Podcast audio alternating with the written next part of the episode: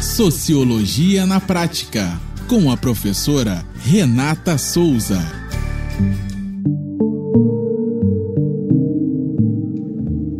Olá, pessoas. Eu sou a professora Renata Souza e esse é mais um podcast do Sociologia na Prática. Nossa reflexão sociológica de hoje é: precisamos falar sobre masculinidade. Precisamos falar sobre o modelo de masculinidade vigente. Tratar essa temática é convidar a nossa sociedade a repensar o modelo de masculinidade atual. Há algum tempo, a partir de meus estudos de gênero, das observações, dados estatísticos, conversa com homens, relato de outras mulheres e experiências pessoais, me levou a formular a seguinte hipótese: seja ela, o modelo de masculinidade vigente está falido. Em outras palavras, precisamos, enquanto sociedade, repensar os papéis do masculino é urgente reexaminar a forma com a qual fabricamos os nossos homens. E esse convite é para todos, isto é, homens e mulheres. A sociabilidade masculina, pautada em valores patriarcais e machistas, já não cabe mais na atualidade. O modelo de masculinidade calcado na agressividade, virilidade e belicoso está nos matando. Nós, mulheres, somos as maiores vítimas desse modelo que acredita e quer manter uma suposta superioridade masculina. Não podemos compactuar com essa ideia. Precisamos romper com a lógica e prezar por relações simétricas e saudáveis.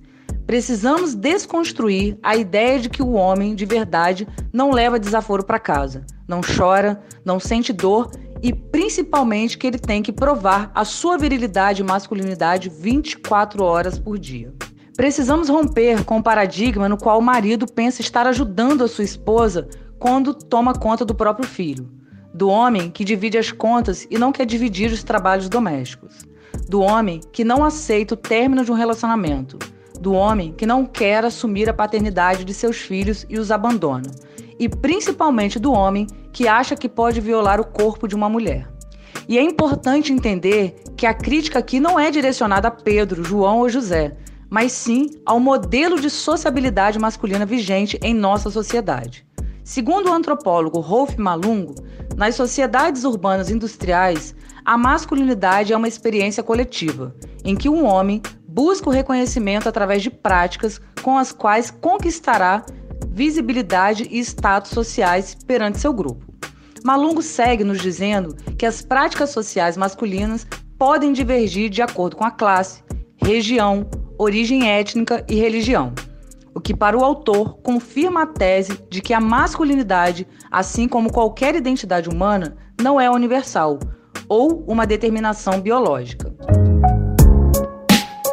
Não dá para continuar fazendo homens como antigamente, isto é, um modelo de masculinidade hegemônica que se estrutura em valores que naturaliza a misoginia. O machismo não vitimiza só nós mulheres. Os homens também adoecem e morrem vítimas desse modelo de sociabilidade.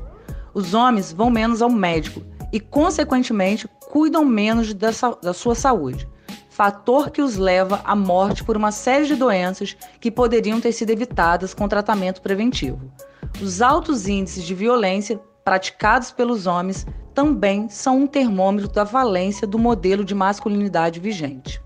No campo afetivo, o machismo não deixa barato. Quantas famílias destruídas e filhos frustrados porque nunca receberam um beijo e um abraço do próprio pai, que nunca ouviram palavras de afeto e carinho em momento de fraqueza e dor.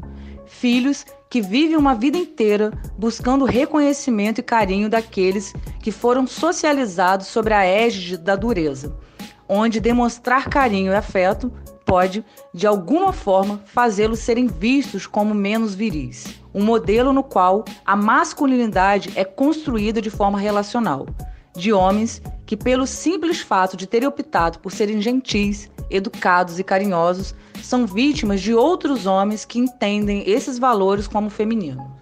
O que dizer dos homens que rompem com a heteronormatividade e têm a coragem de assumir relações afetivas com outros homens? Esses últimos têm seus rostos e corpos constantemente estampados nas páginas policiais ou nos obituários. São julgados e sentenciados pelo Tribunal da Sagrada Masculinidade Heterossexual. É bom lembrar que a masculinidade hegemônica é construída em cima dos valores da branquitude, heteronormatividade e burguesia. Logo, os privilégios da masculinidade não são distribuídos ou usados de forma uniforme por todos os homens. Há, como mostrado por Malungo, uma assimetria baseada na classe, raça, etnia, religião e, obviamente, orientação. O caso da criança de 10 anos que tomou uma proporção indevida e gerou mais problemas do que os que ela já tinha me fez pensar que precisamos ter essa conversa o quanto antes. Uma criança é violentada desde os 6 anos de idade e o seu algoz só foi descoberto porque ela engravidou. É para mim muito emblemático. A todo momento, a repercussão e acusações eram direcionadas à vítima. Mesmo o aborto, em caso de estupro, sendo uma ação legal prevista em nosso velho Código Penal desde 1940. Eu não vi ninguém problematizando a ação do estuprador. Eu não vi manifestações que questionassem o modelo de masculinidade que leva o indivíduo a abusar sexualmente de uma criança. A discussão do aborto ressurgiu com força total, ou seja, o corpo feminino como, como campo de disputas de poder estatal e religioso estão na ordem do dia. Penso que enquanto não repensarmos o modelo de masculinidade vigente, é necessário problematizar o aborto dos homens. Sim, os homens também abortam. O não registro de seus filhos, não contribuição com a manutenção da vida material e o não suporte emocional.